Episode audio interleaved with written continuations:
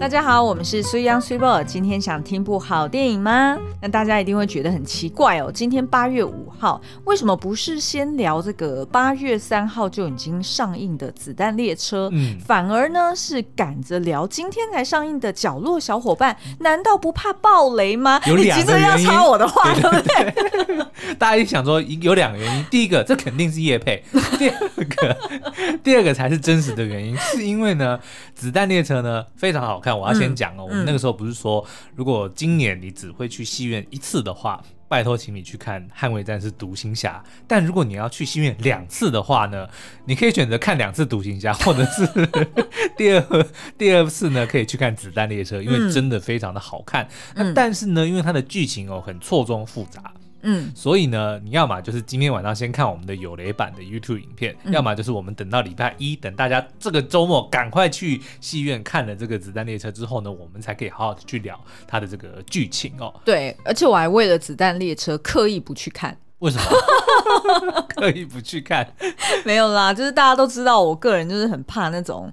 就是刀割肉啊，嗯、然后要不然就是鲜血淋漓的那种画面，对，所以我就那时候就是有适应的时候，我就觉得有点忌惮，嗯、然后就想说，好好，我先留着，就是我自己看那个瓢虫的啊，就是它其实改编自原著小说，叫做瓢虫，然后我就想说，我先把瓢虫看完，嗯、然后看完之后，我就可以决定我是不是可以接受那个血腥程度，然后再到戏院里面看。哦、但是我觉得小说跟这个电影其实差蛮多的，差的蛮多的吗？嗯、差蛮多。你小说看多少？我小说看三页。哈哈哈哈哈！我觉得这非常有点风格，对，就是先做结论再说。对，好啦，所以呢，我们今天呢就要先聊，同样也很好看，但是呢比较不怕被暴雷的这个角落小伙伴好、哦，那角落小伙伴电影版呢，这一次出到第二集，但其实它跟上一集并没有直接的关系啦。是，也不能说没有直接的关系，就它没有剧、哦、情，它没有对没有因果关系。嗯、那它这一部呢叫做《蓝色月夜的魔法之子》，然后呢也是角落小伙伴十周年的这个纪念作品哦。嗯嗯，好，那角落小伙伴呢又名角落生物哦，它是。日本 Sunx 他推出的一群角色，嗯、那为什么会叫角落小伙伴或者角落生物呢？就是因为他们都喜欢躲在一个空间里面的角落。对，所以如果是在这个墙呢，他就躲在墙角；那如果是餐厅呢，就是最角落的这个座位哦。哎、欸，我觉得其实跟我蛮像的哎，因为我连就是去公厕啊，我一定也都是上最角落的那一间，是吗？那除非最角落的那间是什么？有人。不是，就是那种打扫，就是呃专门储工具间。哎、欸，对对对，否则呢，我就一定会是进到那一间。那如果里面非常的嗯很可怕吗？精彩的话呢？哦，那对啊，那就退而求其次。但是我绝对不会进到公厕的第一间，因为我就觉得大家一定都是进第一间。其实是没错，然后你知道怎么判断吗？像那个男生呢，因为其实蛮容易就滴出来的，所以你看，比如说一长排的这个那个叫做什么尿斗，对不对？你会发现呢，第一个一定最脏，就地上一定最脏，然后最干净的永远都是最里面那个，因为大家要走到最里面，懒得走到最里面嘛。那通常是那种，就是除非你刚好肚子痛，你怕被人家发现，你才有可能走到最里面那一间去上厕所。对不对？是，对，所以的确就是我。我想一下你的逻辑。所以的确，我走到最里面。我们不要再聊这个厕所了。啊，OK OK。大家想说，我们今天不是要聊可爱的小生物吗？你在聊这个干嘛？好了好了，那所以呢，每一只小生物都是圆圆的哈，然后它的那个颜色啊，或者是线条啊，都非常的柔和。对，然后看了就很舒服，非常的低饱和。那叫做低饱和，对对对对对，就是它的对，没错，它的色彩饱饱和度比较低，嗯、就是彩度比较低，是不会让你觉得说哦，好像很鲜艳，就是视觉可能会疲劳。对，那再来就是呃，他们的呃，就是电影里面的呃，OS 是主要的台词的呃产生。怎么？我不知道，我怎么会讲成主要叙事者？我为什么会变成倒装句？对 反正就是它里面的角色比较没有什么台词啦。嗯，那通常有台词的时候，它可能就是出现字卡，对，在大大的在那个电影的这个荧幕上面哦、喔。那所以其实小小朋友非常适合看，因为他就算就算就算他读不懂字卡的。呃，那个说明，对但是呢，至少他可能在音乐或者是在那些小生物动来动去的这个动互动里面呢，他、嗯、都可以很快的就 get 到这个剧情发展哦。而且呢，我发现我们自己去去戏院看的时候，两次吧。你第一次去看的时候，跟我们后来我们两个一起去看，其实笑的最开心的。可能有时候是大人，真的。然后我们会发现说，其实这个角落小伙伴表面上呢，他是替这个小朋友创作的这个内容哦。嗯、但是呢，说实在，不管是他的这个画风啊，或者他的这个氛围，乃至于他的讯息，嗯、其实就算是大人来看呢，都还是能够从中感受到他的魅力哦。嗯，好。那这一群角落小伙伴呢，他们有。呃，一种独树一格的边缘人生观，哦，就是他有他各自被边缘化的一个理由。那我们在看的时候，就是如果你看他单纯的剧情的时候，你可能就会觉得说，哈，怎么那么无聊的事情？然后也会觉得，就自己就很可怜，很边缘，被抛弃，对，很孤单。就你们就会觉得好像有点小题大做。嗯，可是呢，当你就是如果仔细去想，就是如果你把你自己也带入的话，对，其实你就会理解说，哦，他为什么就是表。表面上的剧情是这样子设定，然后小朋友会觉得很有同感，嗯，就是因为对于小小孩来说，一件小事在大人眼中的小事，在他们身上却是一件大事。对，然后还有就是，如果你用你自己的角度去代入，你就会发现，其实很多时候你自己觉得的大事，在别人眼中可能也是小事。嗯，所以就再度的去去呃。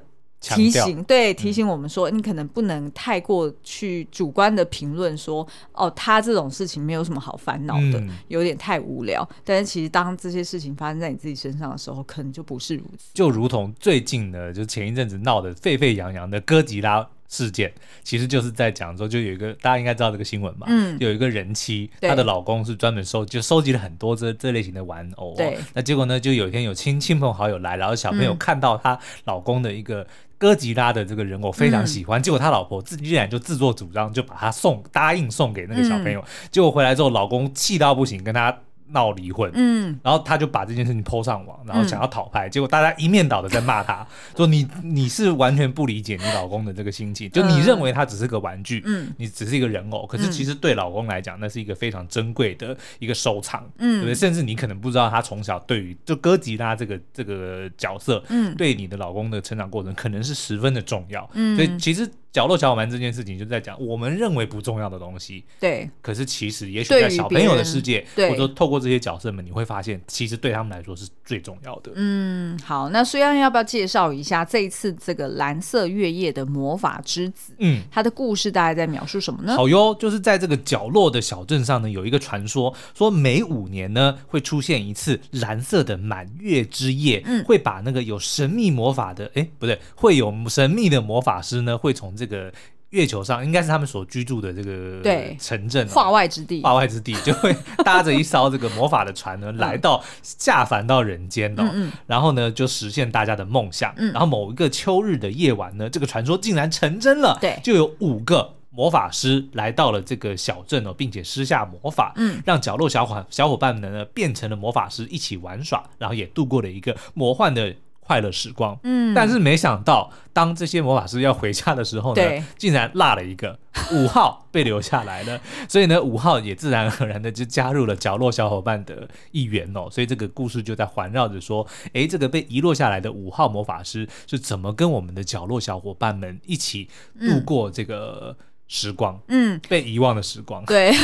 然后他们后来的这个就是呃比较大的挑战，就是因为这个五号呢，他其实是魔法还没有很成熟，嗯、所以他其实呃常常一不小心就把东西变不见，对，可能想就是没有把就是魔魔法变得不到位，哎，对对对。对对。那所以他后来呢就不小心把每一个角落小伙伴的梦想给变不见了，哎，他不是不小心的，他是故意的，哎。对哦，所以我误解剧情了。没有，我先跟大家讲讲这个前因后果。这个五号呢，就是因为他觉得自己，因为他是新来的，他年纪最小嘛，对不对？所以他的这个这个魔法就很很很弱气。哦，拉差，嗯，对，所以就常常就是，比如说这个也不够力啊，嗯、或者说就是会出包。所以当他被遗留下来的时候呢，他当然就是想要赶快，就是大家都在问说每个人的梦想是什么嘛？他的梦想就是要变得跟大家一样厉害，对，那他就练习这个魔法，然后就练了这个消失魔法。嗯，那后来呢，就当他去跟这个每一位小伙伴去聊的时候，发现说，哎，他们每个人都各自有没有办法完成的梦想，对然后就让他们其实心里是有一点点遗憾的。嗯，所以他就用了这个消失魔法呢，把大家的。梦梦想变不见了。但是后来才发现说，梦想不见其实是很大的一件事情，哦、所以就引发了很多的后续的问题嘛。嗯、所以反而电影的后半是在讲那。要怎么样帮他们把变不见的梦想再找回来？干嘛突然笑？我刚刚就在想说，那我的记忆也被所以五号给变不见。所以你看，那不然你说一下你看到的是什么？我觉得这还蛮有趣的。你的，因为他的确没有台词，对他没有台词，角色们没有台词哦，哇，对，好有深意哦。所以代表的是，可能每一个人看，哦、那你都会有主观的感受。你你理解的故事是什么？我相信听众朋友都很想知道。我理解的故事就只是，呃，他就不小心把大家的梦想变不见，嗯、但是他不是故意的。对，然后我我我理解就是这样子啊。哦哦，对，其他大家其他都一样，对，其他都一样。我还以为你会变出什么，后来发现五号竟然是白熊的私生子。好了，我们先休息一下，待会回来。秀莲。我们能触摸的东西没有永远，把手握紧，里面什么也没有；把手放开，你得到的是一切。慕白，守住气，给我一点希望。不要走，他是我的。蛟龙，我唯一的亲，唯一的仇。听到以上的对白，你猜得出来这是哪一部电影吗？没错，就是奥斯卡最佳外语片《卧虎藏龙》（Crouching Tiger, Hidden Dragon）。《卧虎藏龙》不仅让导演李安拿下多项大奖，电影的配乐成功融合了东西方乐器，也让配乐作曲家谭盾抱回了奥斯卡最佳原创音乐和葛莱美最佳电影配乐奖。回违了二十二年，《卧虎藏龙》即将以电影音乐会的形式从台湾开始，在全球巡演。音乐会全长约一百五十分钟，由交响乐团 live 演出，同步在大荧幕上播放电影。让你一同享受极致的影视和震撼的听觉效果。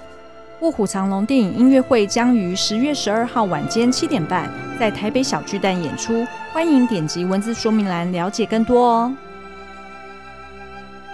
欢迎回来，那我们接下来呢就要来一一细数每一个角色他的特色以及他的梦想是什么，还有当他的梦想被变不见的时候，他会变成是一个什么样的？咸鱼呢？嗯，什么意思？不是，哦、对啊，人都要有梦想，对，不然就会是一条咸鱼。Okay, 好，算你厉害，你没有 get 到啊？对，让我想了一下。好啦，那第一只呢，就是白熊。嗯，好，那白熊呢，它很喜欢喝热茶，又喜欢窝在一个就是被窝里面哦、然后它有一个很重要的果布，那个果布就是。大家去日本应该常常就会看见，哎、欸，就是拿来包便当啊，嗯、或者是拿来包一些可爱的小物，甚至当披肩。对对对，嗯、那反正呢，就是这个这个果布看起来也是有生命的，是有的、哦，对对对，对啊。然后呢，它跟它就是相依为命的感觉哦，所以呢，呃，它其实就是很喜欢很温暖的感觉。原因就是因为呢，它其实很怕冷，嗯，可是。它其实是一只北极熊，所以所以难怪会被排挤啊，对不对？怕冷的北极熊，对，它就等于是跟它的族群其他人都不一样嘛。嗯、那事实上呢，大家都知道，就是北极熊呢，在真实的世界里面，因为呃气候变迁啦，或者是因为呃污染，还有猎杀等等的原因哦，所以其实它们的数量大为锐减，嗯，而且呢，很有可能在本世纪。会全面的灭绝，所以我们一开始看到白熊的时候，就觉得说，哎，他其实是这个角色是刻意，就是出自于环保，嗯、就是要去提醒大家说，哎，要爱护白熊，然后呃，才能保护这些稀有动物免于边缘化，然后最终消失在地球上。我觉得这个还蛮厉害的。像我们其实你看，嗯、现在我们常常都会讲说，哦，你要随手关灯啊，可以救北极熊啊，就是我们这一代的被教环保的这个意识，对不对？对，那但是呢，这个北极熊对我们来讲，其实是一个蛮遥远。或者说蛮陌生的一个生物，哦，你可能在动物园或者说在电视上看到，可是你看下一代，就是我现在在看这个角落小伙伴的人，当他们当你跟他去讲。环保的时候，他们就可以，大人就可以直接讲说，你关这个灯，白熊他的家人就可以得救了。对，对他来讲，就可以就可以直接连接到，哦，原来白熊他们家的人就是因为这个环境被破坏，所以我更要因为我要环保来拯救他们。嗯、我觉得这其实是真的是蛮有一点教育意义在里面。嗯嗯。那当这个白熊呢，他的这个梦想被变不见之后呢，原本很害怕。很就是很害怕很寒冷的他呢，哎，反而就好像有点像自我催眠，说我很热，我很热，然后于是就不断的在扇扇子哦，但是事实上呢，他还是很冷的，对，所以他一边扇，然后一边就是什么脸上，然后脸上冒冷汗，然后就是额头还变成蓝色的，我记得。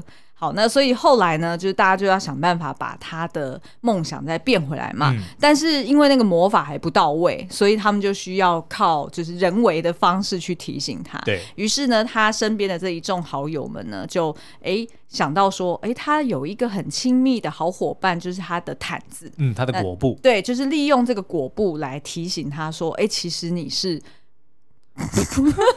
我觉得这个剧情真的想起来会觉得很好笑。为什么？我觉得其实你是怕冷的。没有，他是裹布，当他套在身上的时候，他就感受到那股温暖了嘛，对不对？哦，你比较会形容。对，然后他才能够想起说，他其实是一心很向往一个温暖的环境的。哦，对，所以他其实是要表达，就让他想起说，我一点都不热，我其实很冷的。所以他其实，你觉得他这段剧情的寓意，他其实是要讲什么？意思是说，不要自欺欺人啊，对不对？然后再就是哦，你亲密的好友，你的挚友们，对，会提醒你原来的梦想跟你原先的个性是什么，嗯、你就不要忘记你原先的个性就是那样。对，当你的朋友们突然发现说，哎，你怎么变得那么奇怪的时候，他们就会提醒你，哎，你可能以前是这个样子的，对不对？哦、那是不是就是会？提醒你的初初衷或者是本心啦。哦，好，OK，好，那第二个角色呢，就是可爱的企鹅哦。重点是企鹅问号，它的本名叫做企鹅问号哦。对对对，他很喜欢小黄瓜，然后他也喜欢音乐哈。嗯，那他呢，其实最讨厌的事情就是。他不知道他自己是谁，对。可是事实上呢，他的真实身份是合同来着。嗯，只是他忘记这件事情。对，可是那到底是怎么回事呢？对哦，原来呢，就是他以前的头上其实有个盘子哦。对。然后后来就被那个河水冲走嘛，所以他的盘子就不见了。所以他有点像是他就忘记原来他自己真实的身份就是头上有个盘子的合同。对对。对所以他的梦想呢，就是要弄清楚自己是谁。因此呢，当五号把他的梦想弄不见的时候呢，哎，其实他一度好像变得说，哎，我就非常的自我，我应该就是帅帅的、酷酷的企鹅。对，我现在这样很好，我也没有必要找到我是谁。所以呢，其实我觉得这样也挺好的，因为一直在去。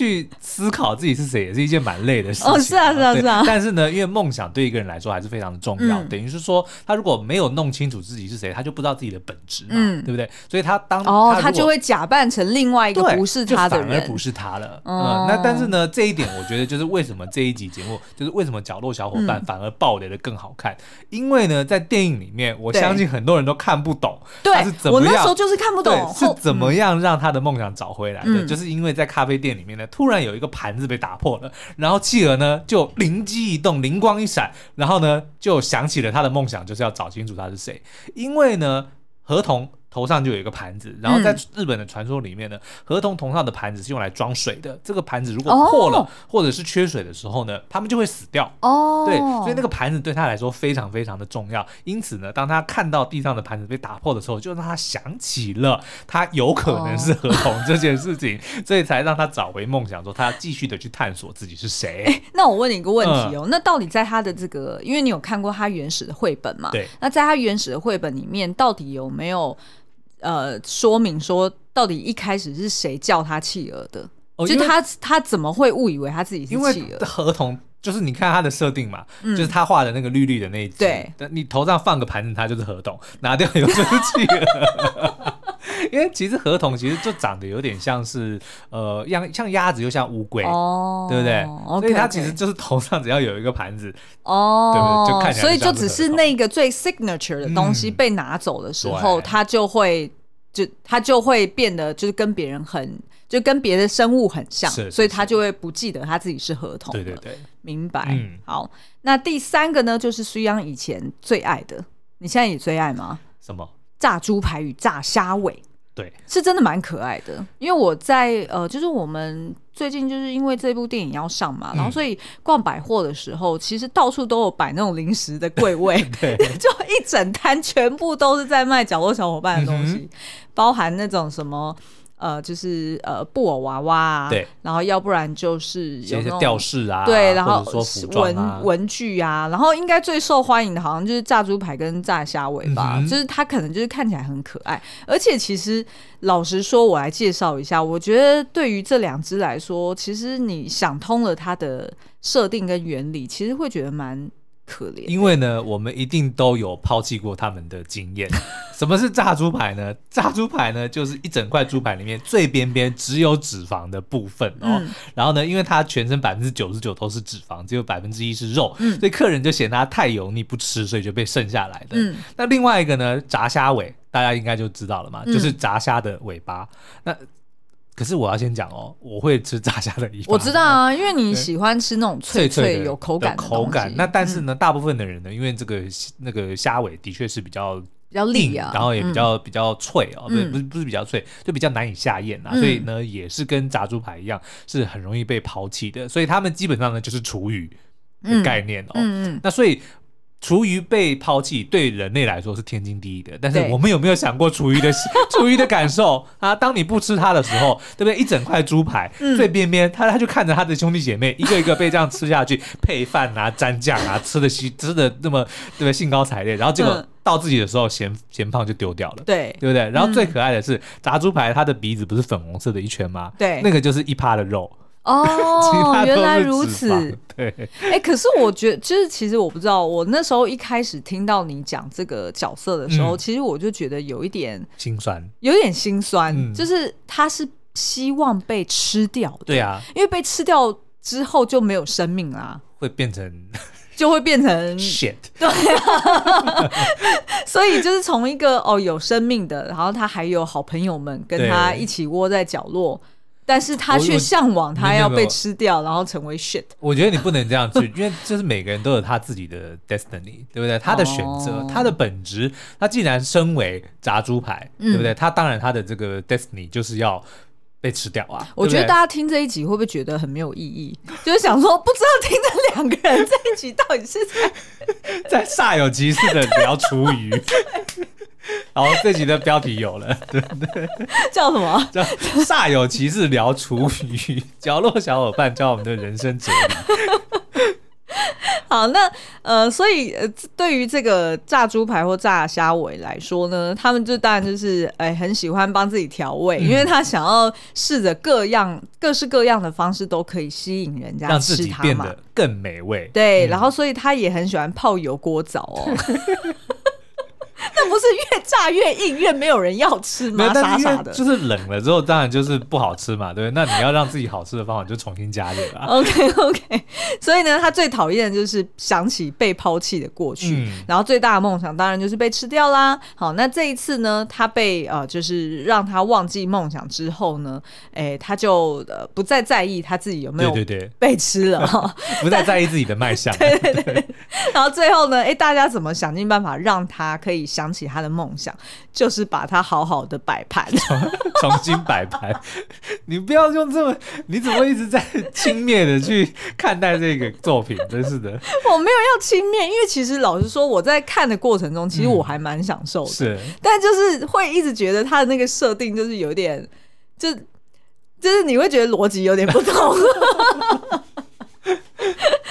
好啦，那再来呢，就是猫咪。好、嗯，那猫咪呢？呃，它它叫猫。哦，他就好，对不起，他就叫猫，好。对。然后他很喜欢呃猫罐头、鱼跟猫草。哎，请问猫草到底是什么？其实我不太知道，是猫很爱吃的一种。对啊，对啊，对啊。然后他们吃了之后好像会很嗨。哦，猫的大麻的概念。有一点像，有点像。所以就是会，就是会吃完之后很兴奋，然后做出一些很奇怪的事情。虽然他们平常就在做出一些很奇怪的事情。好。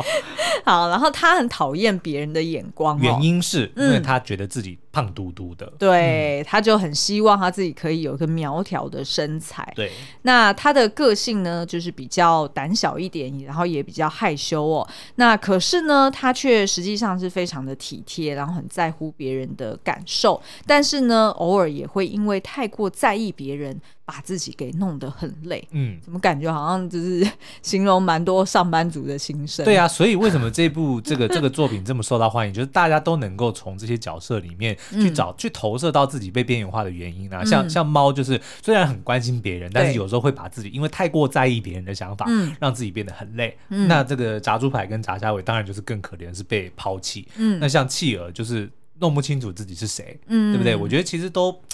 它其实是有声音的，对。然后像像那个北极熊，就是因为跟自己的同类是不一样的，对，对，所以大家都是北极熊，嗯、都都会很享受冷的环境，嗯、自己却怕冷。嗯、我觉得就是让大家能够找到说啊，我我我也被边缘化，然后我我也跟某个角色的这个身世是很像的。嗯嗯嗯。那所以在他的那个梦想被忘记了之后呢，他当然就开始放纵的大吃哦。哎，你没讲他梦想是什么？哦，对，有啊，我就说他的梦想想要变成苗条啊。对啊，那所以后来呢，哎，朋友们就是画了一幅苗。苗条的猫的画像，嗯、然后让他呢，就是提醒了他自己哦，原来我就是很向往成为这样子的人。虽然这个呢，我是觉得有一点点政治不太正确啊，因为这个有点 body shaming。对，对，对，对，因为他他的做法是画了一个就是苗条的猫，然后给他看镜子，所以就是说你看镜子里的你那么胖，这个画里面这么苗条，然后猫就突然哎，对哦，对哦啊，我想要变成这样。我觉得这是有稍微有一点点政治不正确，对对对。好，然后呢，再来就是蜥蜴了哈。嗯、那可是蜥蜴呢，事实上它其实是一只恐龙。恐龙对，然后他的妈妈其实是水怪对，好，然后呃，但是呢，他其实跟妈妈是分开的哦。就我觉得这样解释会有点怪，他的妈妈也是一只恐龙，但是因为他就是躲在湖里面嘛，那大家都知道尼斯湖的水怪哦，对不对？所以呢，他哎，我就说这一集要给你主导嘛，然后一直要我主讲，然后我就一直被你打枪。我也不是打枪你，好，快点来。好了，反正呢，就是他的妈妈。就蜥蜴跟他妈妈呢，其实真实身份是恐龙，但是因为恐龙大家都知道已经已经灭绝了嘛，所以如果他们的真实身份被发现的话，是非常的危险的，可能会被抓起来做研究啊或者什么的。所以这也导致呢，他跟他的妈妈就分开了，然后也为了要保护他的妈妈，他就把自己伪装成是蜥蜴，嗯、所以呢，他也只能够偷偷的去怀念他的妈妈，然后有的时候去偷偷的去看他妈妈，希望能够跟他妈妈再次相遇，就是共度。快乐的时光哦，所以这就变成他最大的梦想了。嗯嗯，好，那在这个电影里面呢，蜥蜴他其实并没有忘记他的梦想哦，但他的梦想的确就是呃一直没办法实现，所以让他的非常的痛苦哦。那后来五号当他发现说哦，他的梦想是希望能够跟妈妈相处的时候呢，最后当然就是也有一个很完美的大结局啦。嗯，但是蜥蜴我想要。提的就是因为他是伪装自己的身份嘛，就他明明是蜥蜴，但他却要伪，他明明是恐龙，却要伪装成蜥蜴哦，所以这也是另外一个就是被边缘化的原因，就是得要装作不是自己的人哦。嗯，那可是呢，他另外有一个好朋友呢，叫做伪瓜牛，嗯，那他真实的身份呢是蛞蝓，但是他又很羡慕瓜牛呢有一个自己的家，所以他就会在背上背着一个自己的壳。嗯，那这两个呢，一个是尾蜥蜴，一个是尾瓜牛呢。对，这阔鱼跟这个小恐龙呢，他们就变成了很好的朋友，也是因为他们各自都知道彼此有一个真实的身份。哦，就只有他们知道彼此的秘密嘛，对不对？哦，所以其实呃，这个尾瓜牛它应该也是在提醒大家说，就是在真正懂你的人的心目中，其实他们喜欢的就是你这个人。对，所以你不需要去。伪装一个不是你的样子，但事实上他还是有伪装，因为他就是会去背人家的课。但是我觉得那个他也就是在在满足自己的这个小心愿啦，哦、对，他就是想要有一个壳嘛，对不对？好，以上就是角落小伙伴们几个重要的角色，嗯、当然就是在那个呃，就是第第一集，然后还有绘本里面还有一些其他角色我们没有介绍到，譬如说像小灰鸡，对，好。哎，然后还有灰尘这一集也有出现嘛，对不对？对，然后还有就是那个咖啡厅里面的这个鬼魂老板啊，咖啡豆，哎，鬼魂是服务生，咖啡豆才是老板。嗯嗯，哦，我怎么那么懂？我就觉得，我就觉得你真的超懂，就是你大概是把绘本全部从头到尾都背的滚瓜烂熟了吧？但我没有滚瓜烂熟，可能就是对动画特别喜欢的。哦，好，既然要看，就要把这个设定都要记下来嘛。其实我看完这个故事啊，就是我觉得它这一集跟上一集的差异，当然第一个就是看起来色调很不同，嗯、它整个风格就是非常的，因为他在讲说蓝色的月亮嘛，对，所以就觉得说，哎，就是整体的颜色，哎。偏向比较比较暗黑一点，嗯、然后比较蓝色一点。然后二方面呢是觉得好像它比较跟上一集比起来，它没有。呃，影射或者是引用更多的其他的故事，对，因为在上一集里面讲的是、呃、童话故事，对对，童话的故事，然后所以就有更多你可以去衍生的一些深意。嗯哼，所以在这一集看完之后呢，一样在电影院大概待个一个小时五分钟，嗯嗯嗯，一下就看完了。所以今天这一集其实最重要的呢，就是如果你带你的小孩子去看，他一定会问你说：“妈妈，企鹅那个是什么意思？那个盘子是什么东西？”对。要跟他讲，因为呢，他以前是合同，嗯，但是呢，他忘记了这件事情，所以呢，当他放弃梦想之后，他就不再想要去找寻自己是谁了。那可是呢，打破了一个盘子，就让他想起他以前好像是合同的时候，头上呢有一个盘子，所以呢，就把他的梦想给找回来了。你们就这样去跟小孩子们讲，他就知道了。哦，原来是这样。哎，你要不要开一个说故事的频道啊？哎，大家要不要敲碗，对不对？孙央讲故事。从前，从前，迎来，迎来。我觉得你，我觉得我们的风格可以跟人家很不同，就是呢，你你一样，就是用，就是嗯，平常说故事的那种方式。嗯、然后当你说完之后，然后我来做评论。对。所以呢，就是呃，就是爸爸妈妈在给小朋友听的时候，就可以听虽央前面那个正常的，譬如说三十分钟版，就是很正常的故事。Uh -huh. 但是后面十分钟就专门给大人听，就是须波，就是对对对对，然后然后觉得这里逻辑不通，那里逻辑不通的一个点评，我觉得好像会蛮有趣的。好哦，那所以如果大家就是想要听我来讲这个童话故事的话呢，也欢迎到 Apple Podcast 底下五星留言告诉我们。那以上呢就是这个这次的角落小伙伴蓝色月夜的魔法之子的介绍哦，那非常适合合家观赏。好哦，那今天节目就到这边，我们下次再见喽，拜拜，拜拜。